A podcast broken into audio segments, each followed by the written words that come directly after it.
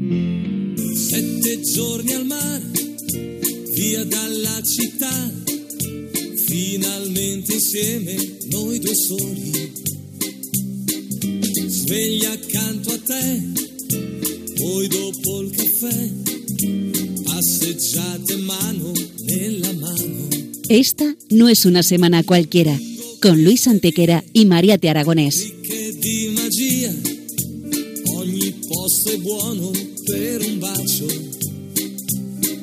Hola a todos, bienvenidos una vez más al programa Esta no es una semana cualquiera en Radio María, con un servidor de ustedes Luis Antequera. y Mariate Aragonés.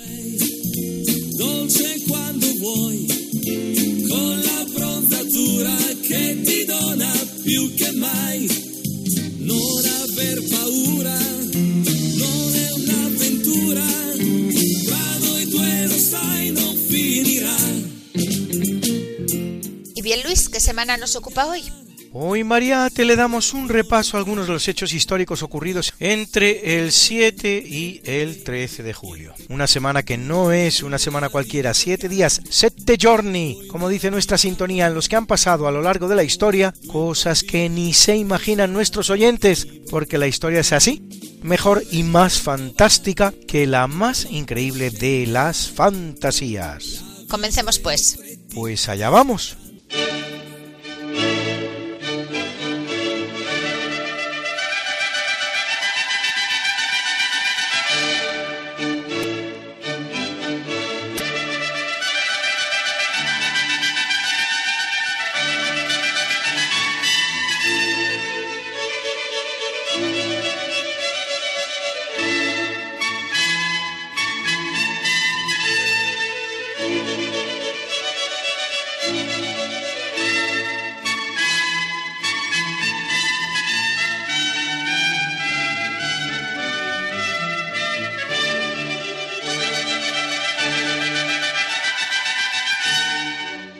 48 a.C., en los territorios de la actual Albania, tiene lugar la batalla de Dyrraquio, en la que Cneo Pompeyo derrota a Julio César, aunque desaprovecha la oportunidad de aniquilarlo y acabar con la guerra civil, que luego terminará perdiendo, lo que una vez más demuestra que ganar una batalla no es ganar la guerra.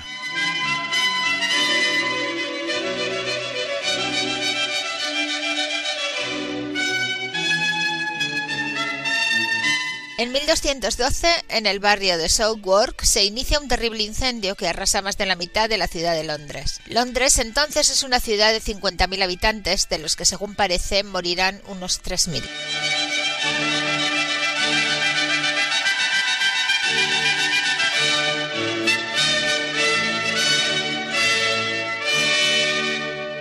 En 1666 se producirá otro gran incendio en Londres, aún más devastador, que destruye el 80% de la ciudad y del que, en plena efervescencia protestante en el país, se acusará a los católicos.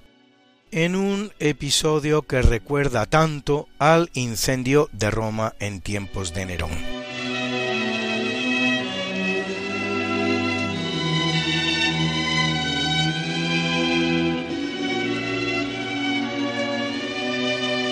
Es una semana importante en las expediciones marítimas portuguesas de los siglos XV y XVI, pues en 1497 zarpa de Lisboa la flotilla de Vasco da Gama, que con cuatro barcos y 150 hombres doblará el cabo de Buena Esperanza, en el sur de África, al cual ya había llegado su compatriota Bartolomé Díaz, y continúa caboteando la costa africana oriental hasta Malindi, en Kenia, donde con la ayuda de un piloto local que conocía la ruta, pero del que se desconoce el nombre, arrampla por el Índico hasta la India, llegando a Calecut y descubriendo así una ruta nueva desde Europa hasta la India.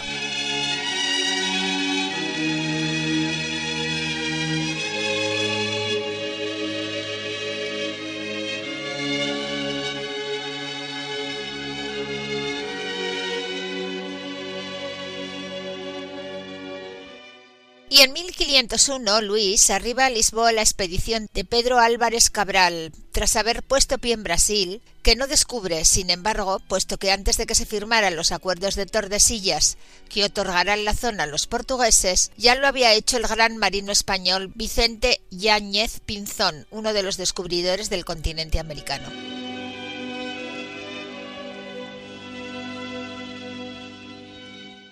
En el capítulo siempre fecundo de la conquista, colonización y evangelización de América por los españoles que va a permitir a los indígenas americanos el tránsito del neolítico al renacimiento en apenas dos generaciones, un tránsito que a los europeos había costado siete mil enteros años, En 1520, tras tener que abandonar Tenochtitlán en la conocida como Noche Triste, en la llanura de Otumba, las tropas españolas de Hernán Cortés son atacadas por las huestes mexicas de Cuitláhuac, que resulta muerto durante la batalla. La victoria española abrirá el camino a la reconquista de Tenochtitlán un año después.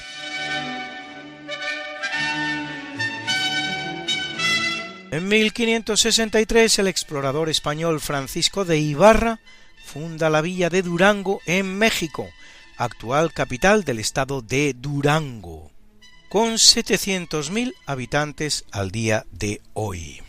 Haciendo posible todos ellos y muchos más tres siglos de Pax Hispana sin precedentes en la historia americana, la cual, una vez que España abandone el escenario, conocerá más de dos centenares de conflictos, tanto civiles como entre vecinos.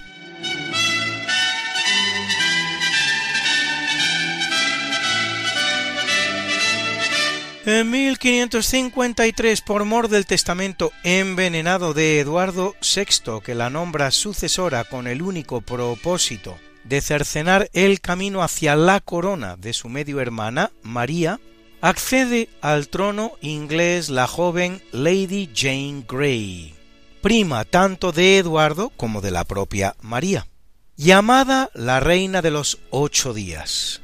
Carente de todo apoyo, la desgraciada Jane no podrá hacer frente a la llegada a Londres de María, y en pago de su osadía será decapitada el 12 de febrero de 1554 en la Torre de Londres a los 16 años de edad. En 1755, en el marco de la Guerra de los Siete Años, que enfrenta a británicos contra franceses y españoles, y dentro de esta guerra en lo que es el conflicto anglo-francés en Norteamérica, fuerzas francesas e indígenas derrotan a los británicos y estadounidenses en Pensilvania. En la batalla muere el general Edward Braddock, pero sobrevive un tal George Washington, coronel a la sazón y principal protagonista, después de la independencia de las trece colonias norteamericanas frente a Gran Bretaña.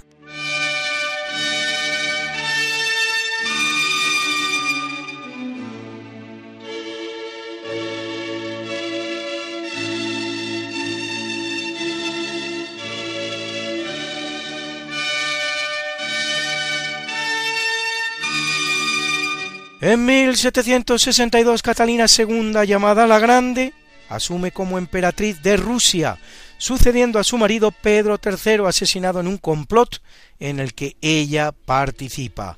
El parte oficial de la muerte de Pedro establecerá que su muerte se produce como consecuencia de un ataque de almorranas. Hay que tener mala idea. Catalina acometerá todo un plan de occidentalización del imperio, pero tendrá que hacer frente a la insurrección de los campesinos. Cultivará una gran amistad con los ilustrados franceses Diderot, Montesquieu, Voltaire y llevará una notoriamente disipada vida sexual.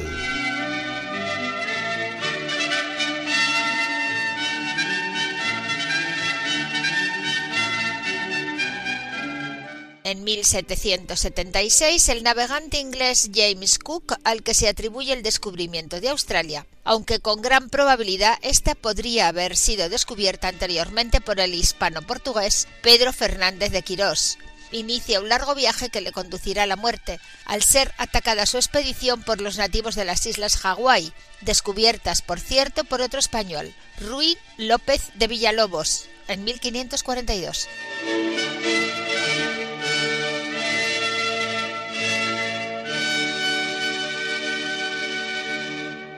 En 1815, con Luis XVIII, hermano del guillotinado Luis XVI, en el trono, una vez que Napoleón ha sido derrocado y enviado a Santa Elena, Charles Maurice de Talleyrand-Périgord, más conocido como Talleyrand, asume como primer ministro francés.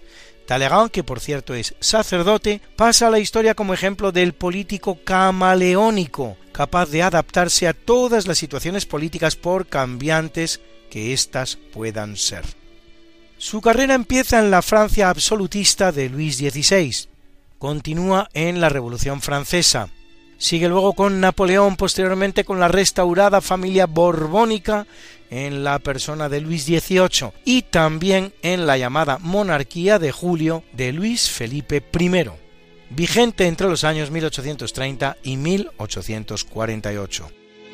Su mejor realización tal vez sea el Congreso de Viena de 1815, en el que consigue que una derrotada Francia salga del mismo como una de las grandes potencias europeas, justo lo contrario de lo que acontece a la pobre España del rey Felón, Fernando VII, que militando como militaba entre las grandes potencias europeas, la primera que, de facto, había derrotado a Napoleón en los campos de batalla de Bailén y luego tantas veces en tantos otros lugares, incluso en la propia Francia, en Toulouse, saldrá del Congreso menos cavada y empequeñecida, preparada para el advenimiento de lo que la historia le tenía reservado, la caída del grande y antiguo imperio americano y las guerras civiles del siglo XIX, definitivamente implantada como potencia de segunda clase.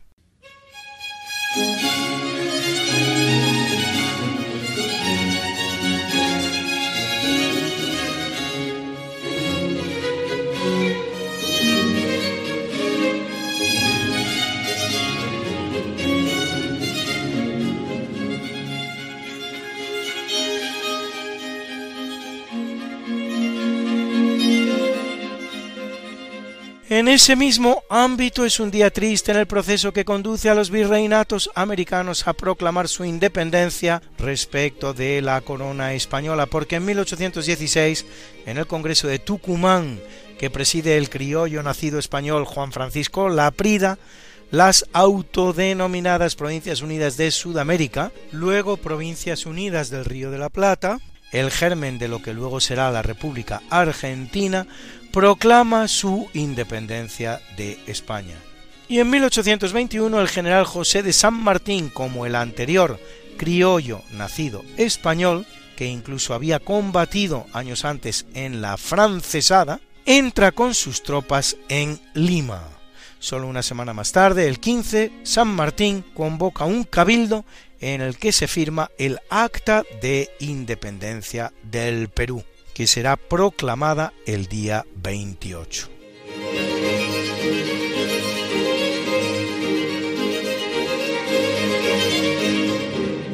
En 1920, tras repeler la invasión soviética, la República de Lituania firma un tratado de paz por el que los rusos reconocen su independencia.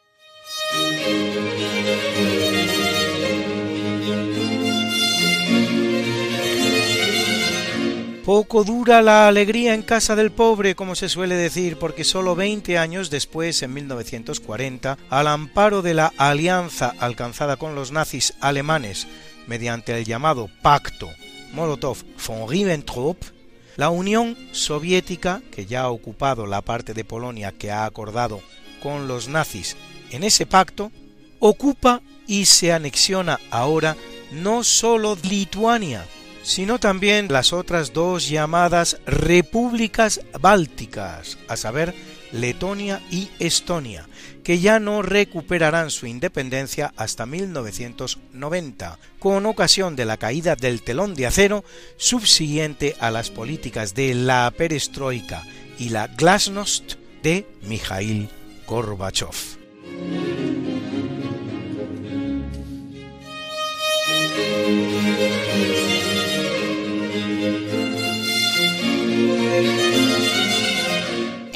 1941, también en el marco de la Segunda Guerra Mundial, los Estados Unidos relevan en Islandia a Inglaterra y Canadá, que en la conocida como Operación Fork, tenedor en español, habían ocupado la isla para evitar que lo hicieran los alemanes.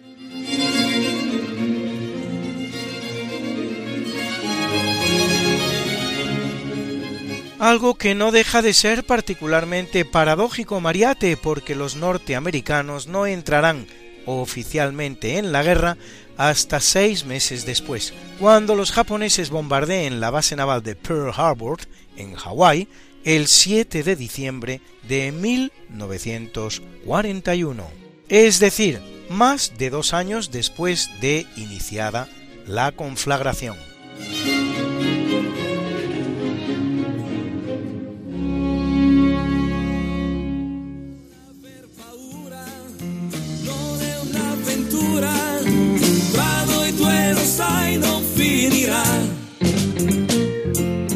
¿Quieres hacer radio con nosotros?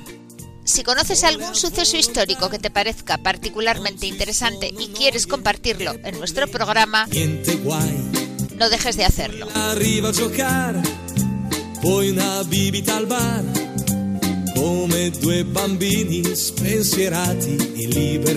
Puedes grabar un MP3 de hasta 3 minutos de duración y enviárnoslo a esta no es una semana cualquiera, así como suena, sin puntos ni espacios, arroba radiomaria.es.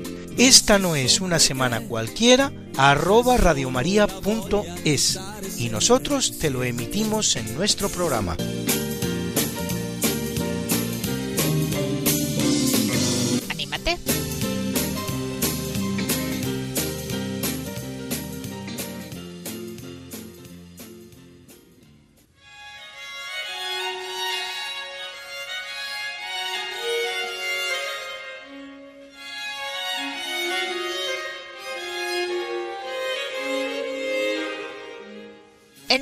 1967 comienza en Nigeria la terrible Guerra de Biafra, en la que la región de este nombre intenta independizarse de Nigeria, la cual producirá más de 3 millones de víctimas, no tanto por las propias armas, sino por la terrible hambruna y pobreza que produce. Es precisamente en el ámbito de ese conflicto que los médicos franceses Bernard Kouchner y Jacques Mabi fundan la asociación Médicos Sin Fronteras asociación que acaba de perder en Etiopía a tres de sus miembros, una de ellas una cooperante española, una médico por nombre María Hernández de Salamanca, a cuya familia expresamos nuestras más sinceras condolencias.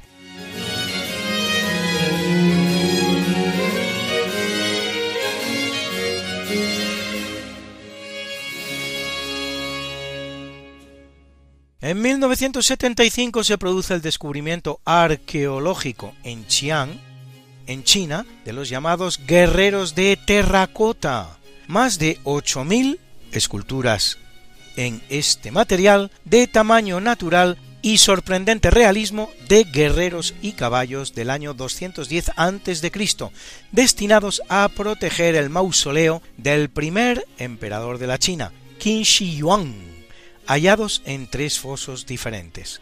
La pieza estrella de la colección son los llamados carros de bronce, tirados cada uno de ellos por cuatro caballos igualmente en bronce.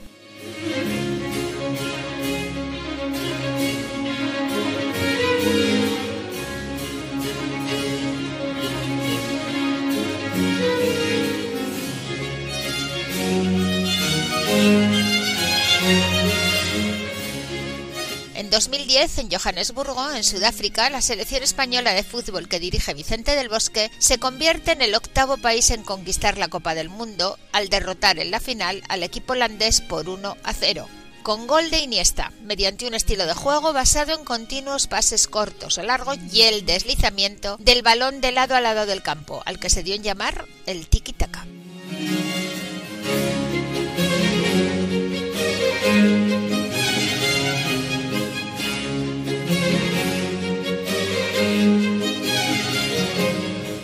En 2011, en su nueva capital cita en Juba, James Vani Iga presidente de su parlamento, lee la declaración de independencia de la naciente República de Sudán del Sur, que acaba de separarse de Sudán, convirtiéndose en el país número 193 de la ONU. La razón principal de la independencia del nuevo país es, en este caso, de tipo religioso, ya que mientras Sudán es un país mayoritariamente islámico, Sudán del Sur será un país mayoritariamente cristiano, lo que no conseguirá evitar, sin embargo, que siga existiendo una sufriente minoría cristiana en Sudán y una sufriente minoría islámica en Sudán del Sur. El mapa religioso de Sudán del Sur es de hecho muy variopinto, pues esa mayoría cristiana está formada de un 36% de católicos, un 20% de anglicanos y un 14% de coptos. Probablemente esta última la iglesia cristiana más antigua del país. En cuanto a las minorías, solo un 5% profesa el Islam y el restante 25% profesa las religiones tradicionales del país de tipo animista.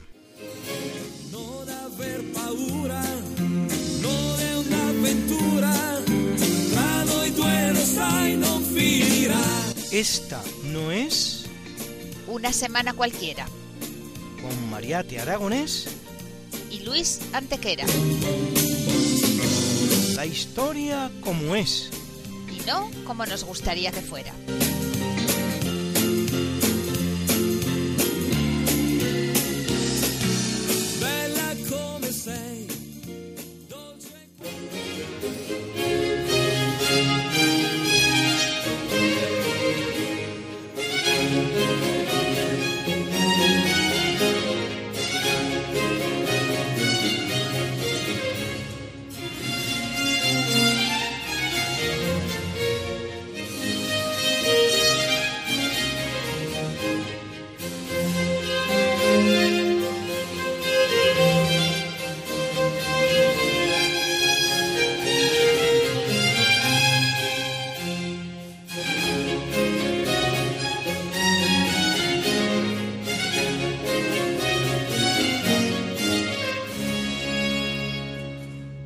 En el capítulo del natalicio en el redondo año 100 antes de Cristo, no se merecía menos, nace en Roma Cayo Julio César, político de la etapa final de la República Romana, primer dictador de Roma, conquistador de la Galia, de parte de los territorios germánicos y de Gran Bretaña, que acabará sus días asesinado en Roma en el año 44 antes de Cristo.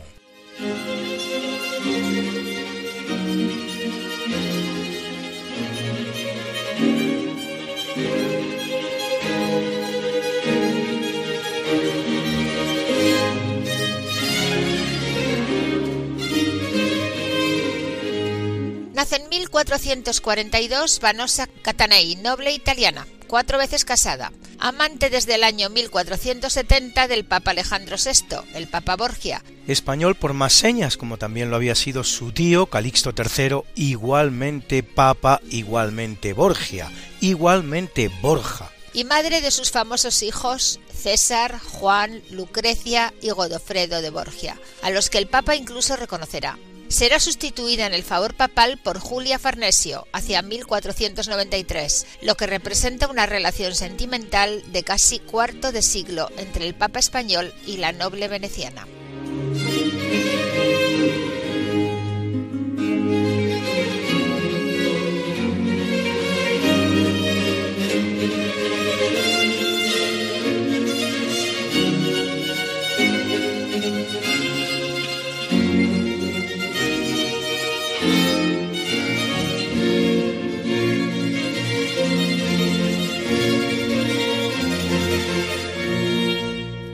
Nace en 1468 el gran dramaturgo y compositor renacentista español Juan del Encina, autor de un famoso cancionero en verso y de varias decenas de cantatas y villancicos.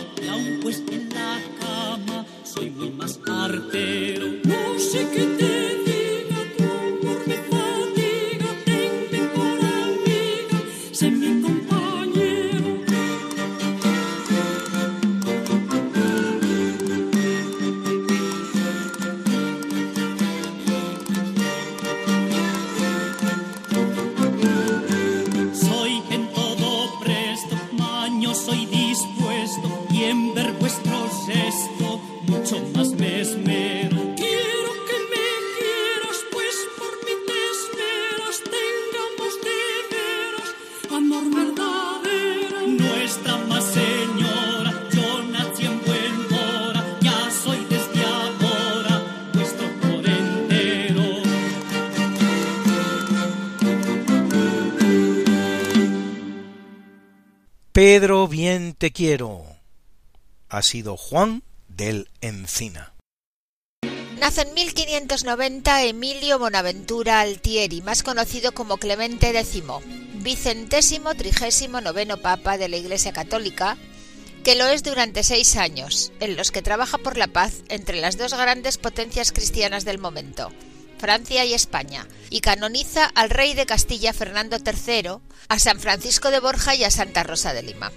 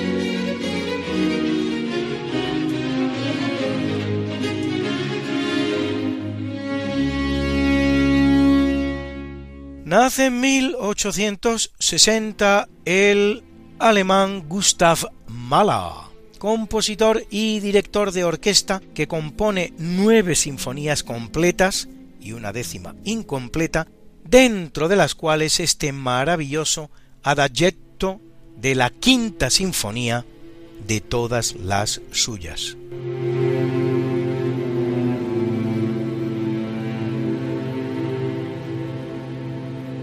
Nace en 1861 el norteamericano Nettie Stevens, que junto al investigador Edmund Beecher Wilson identifica los cromosomas que determinan el sexo del feto y establece la diferencia entre dos clases de espermatozoides, los que poseen el cromosoma X asociados al sexo femenino y los que tienen el cromosoma Y asociados al masculino.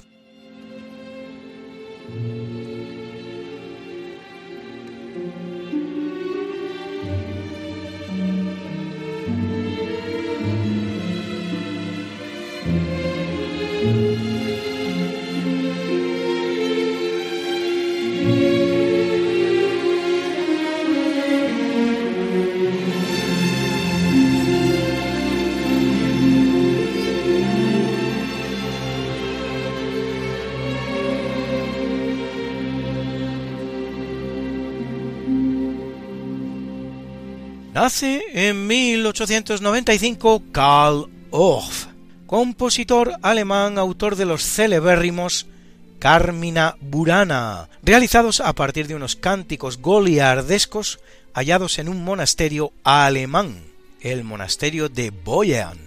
De ahí su nombre, Carmina Burana, Cantos de Boyan. De sus 25 canciones, escuchan ustedes el Tempus est Iocundum. Tiempo es de gozo.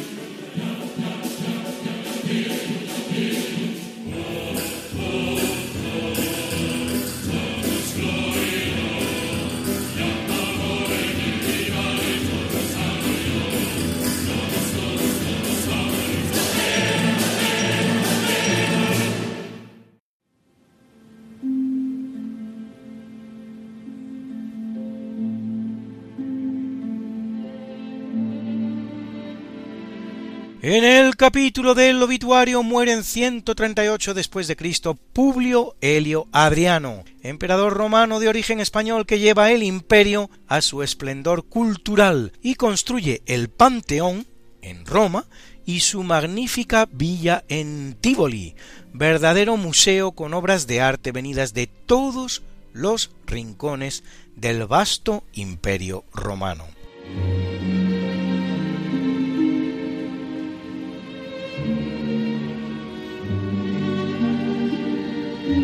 Es una mala semana para el papado, pues en 155 muere Pío I, décimo papa de la Iglesia Católica que lo es 15 años, durante los cuales habría construido dos iglesias, Santa Pudenciana y Santa Praxedes, en una época en la que el cristianismo no es legal y por lo tanto la erección de iglesias no es fácil. Se le atribuye la fijación de la fecha de la Pascua de Resurrección, en el domingo siguiente al plenilunio de marzo, y muere mártir.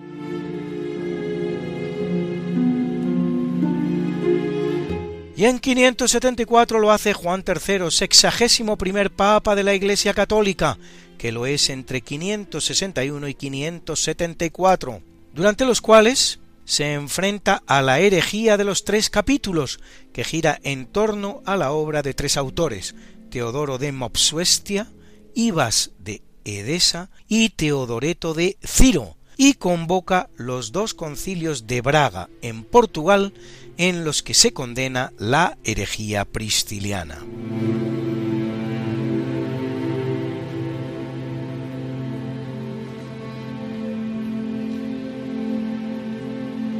En 1099 muere el Cid campeador don Rodrigo Díaz de Vivar, el guerrero más temido por los caudillos del Islam español, conquistador de Valencia, ciudad que sin embargo se volverá a perder. Ya muerto él, solo ocho años después, no volviendo a recuperarse hasta los tiempos de Jaime I el Conquistador en 1245.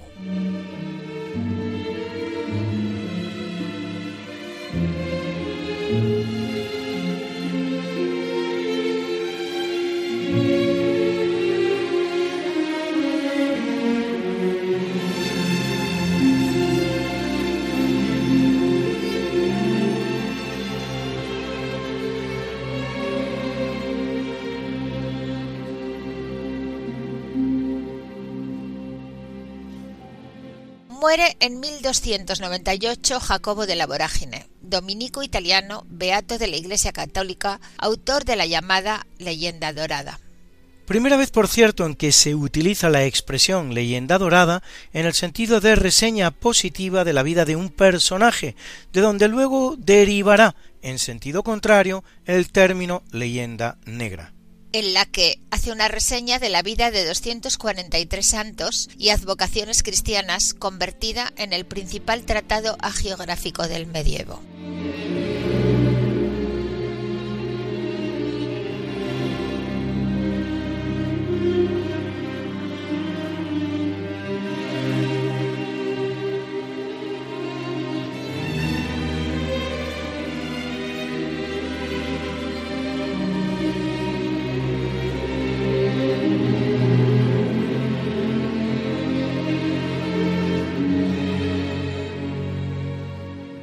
En 1441 fallece el gran pintor neerlandés Jan van Eyck, verdadero referente del renacimiento flamenco, autor de bellísimas crucifixiones y del políptico de la adoración del Cordero Místico, junto a su hermano Uber, para el altar mayor de la Catedral de San Babón en Gante, considerada una de las grandes pinturas de toda la historia, de la que por cierto falta la tabla de los jueces justos robada en 1934 y nunca reaparecida.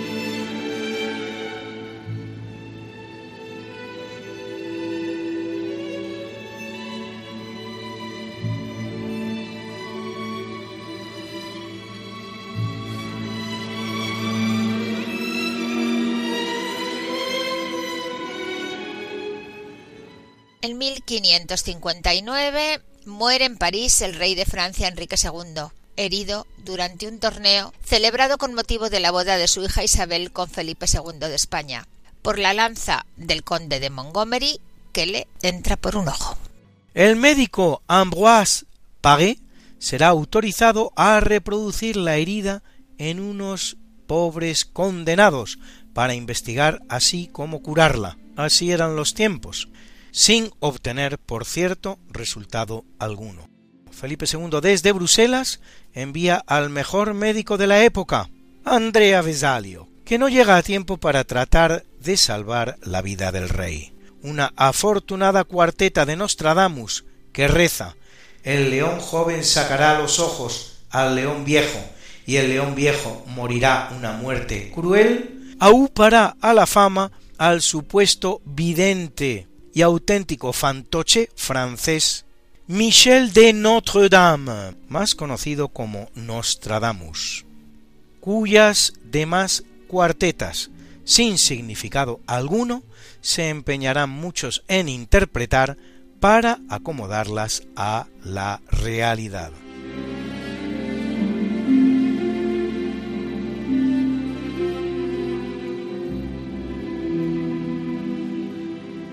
Muere en 1742 Evaristo Felice dal Abaco, compositor y violinista italiano que nos regala este concierto grosso para dos violines, dos violines de relleno, viola, fagot y bajo continuo en re mayor que ha formado parte hoy de nuestra banda sonora.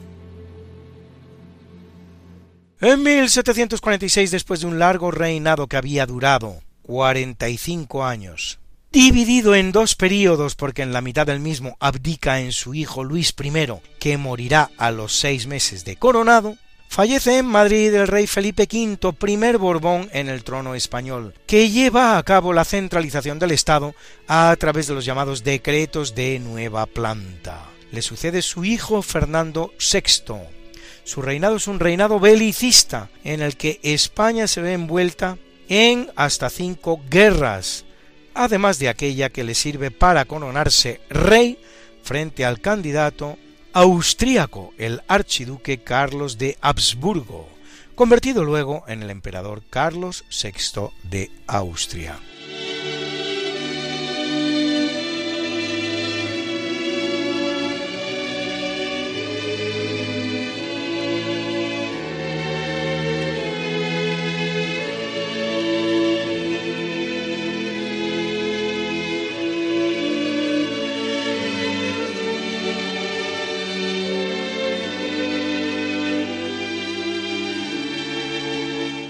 1747 muere el gran compositor y violonchelista italiano Giovanni Bononcini, autor de 20 serenatas y óperas, a quien debemos esta preciosa sinfonía para dos trompetas y cuerdas, opus 3, dedicada a Giovanni Paolo Colonna, que ha acompañado hoy nuestra banda sonora.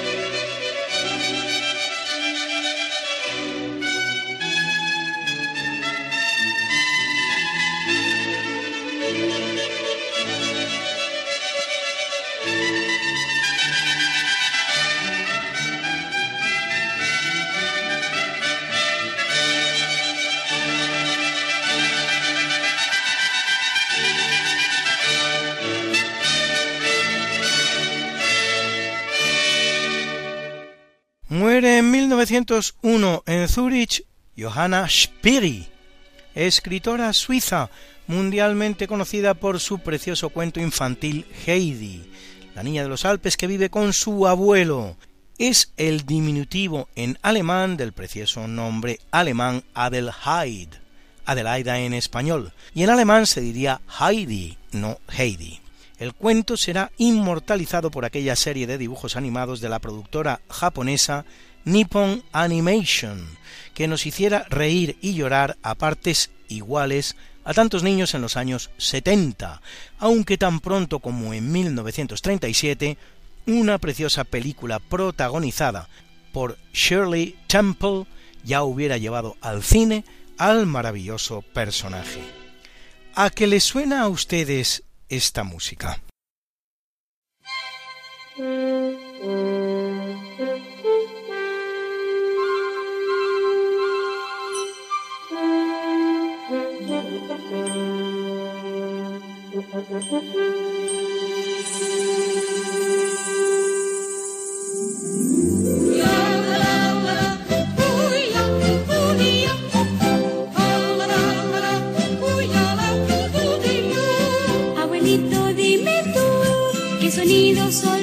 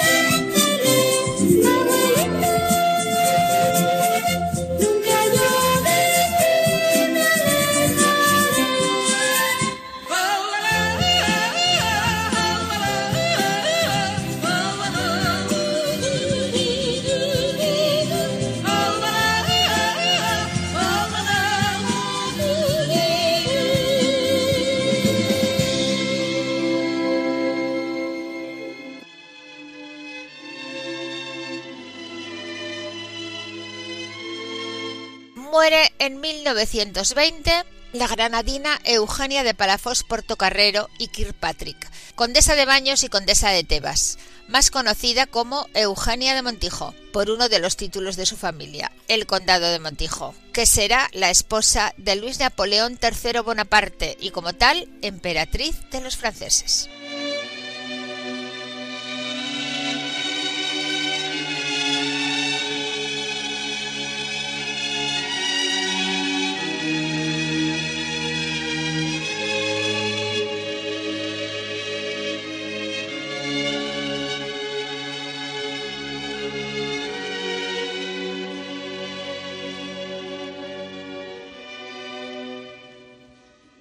Dice una leyenda que una gitana le había pronosticado su futuro imperial al leerle la mano.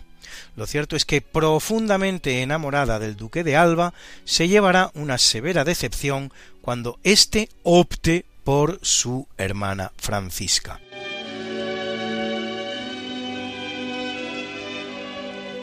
El destino Luis le tenía reservado más altos designios. Cuando Luis Napoleón la conoció, cayó fulminado por ella. Sin pensárselo dos veces, le preguntó ¿Cuál es el camino hacia su dormitorio, señorita?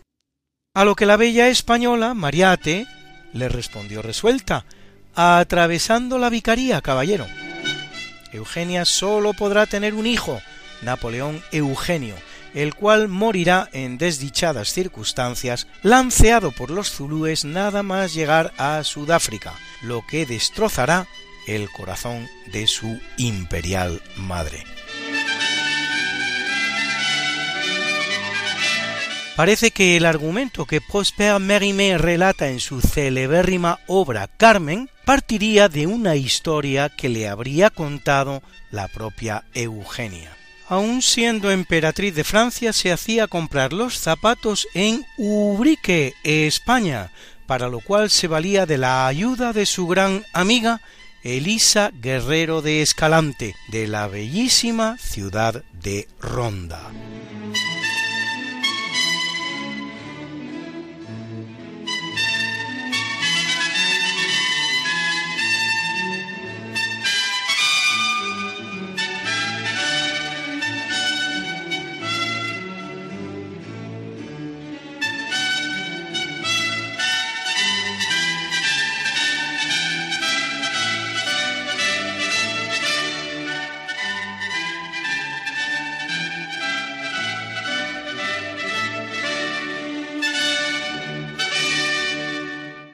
En 1936, asesinado de un tiro en la nuca por Luis Cuenca, militante del Partido Socialista Obrero Español PSOE y jefe de la escolta de su número uno, Indalecio Prieto, tras haber sido secuestrado en su domicilio por un comando mixto formado de guardias de asalto, guardias civiles y cinco militantes del Partido Socialista Obrero Español, muere en Madrid José Calvo Sotelo, líder de la oposición al gobierno del Frente Popular, que había ganado fraudulentamente las elecciones de febrero de ese mismo año. El asesino, Luis Cuenca, militante, como se ha dicho, del Partido Socialista Obrero Español, y no cualquier militante, sino jefe de la escolta de su número uno, Indalecio Prieto, nunca será juzgado por el magnicidio, el cual se constituirá en el detonante de la Guerra Civil Española, iniciada apenas cuatro días después.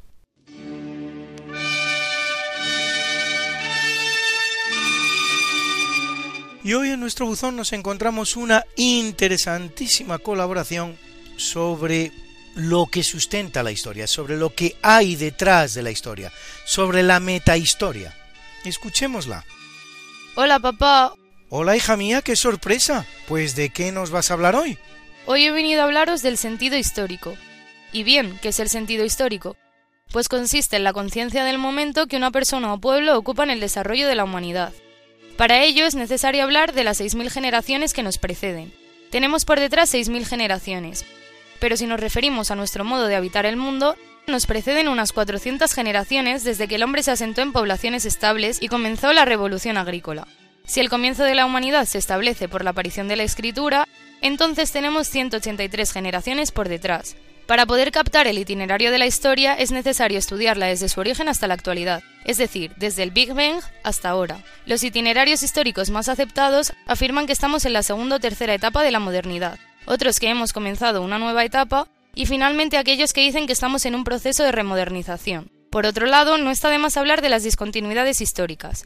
Hay varias discontinuidades históricas a lo largo de los siglos, distintos acontecimientos, figuras y acciones que hacen que se inicien procesos que varían el rumbo de la humanidad. Gore Vidal sugiere que en este siglo estamos ante una recreación de la humanidad, que es un proceso sapiencial que ha hecho que desarrollemos capacidades filosóficas, jurídicas y políticas. A este proceso se le denomina el sal. La cliometría. La cliometría está formada por Clio, que es la musa de la historia, y metría, que es medida, y es la que se encarga de dividirla en eras, edades y épocas. Una era comparte un mismo concepto antropológico de persona humana. Una edad depende de cuál se considere el principal problema al que hay que responder y finalmente una época depende de cuál es la principal respuesta a dicho problema. Para superarlo se corresponde con el eje histórico y toma cuerpo en diferentes proyectos. Todo lo que os acabo de contar aparece en el libro La nueva modernidad de Fernando Vidal. Así que sentido histórico, itinerarios históricos, eras, edades, épocas. Qué interesante cuanto nos has relatado, Lula, sobre todo ese dato que nos das sobre el número de generaciones que nos aparta de determinados eventos históricos tan importantes en la historia del ser humano, tan importantes en la historia de la historia. Muchas gracias Lulet, muchísimas gracias hija mía.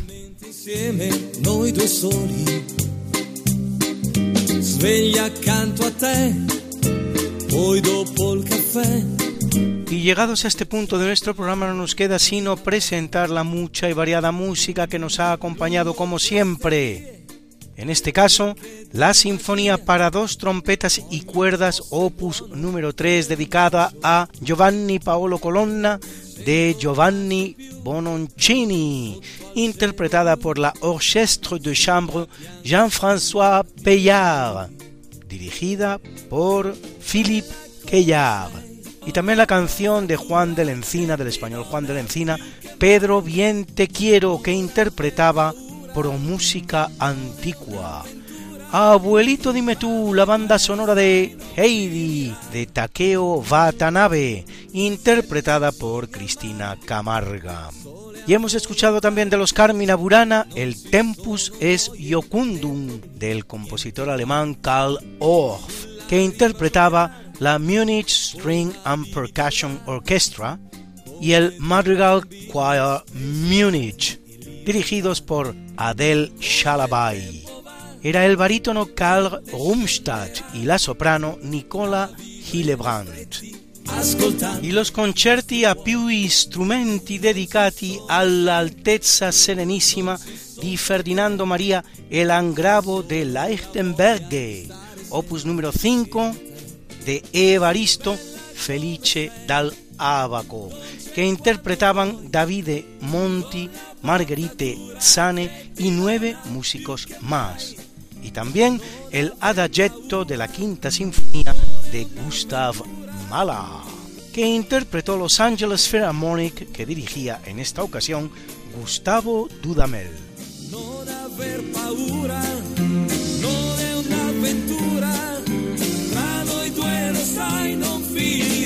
Esta no es una semana cualquiera, a que teníamos razón.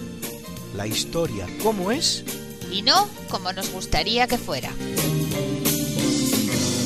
Hasta el próximo programa. Se despiden de ti, Mariate Aragonés y Luis Antequera.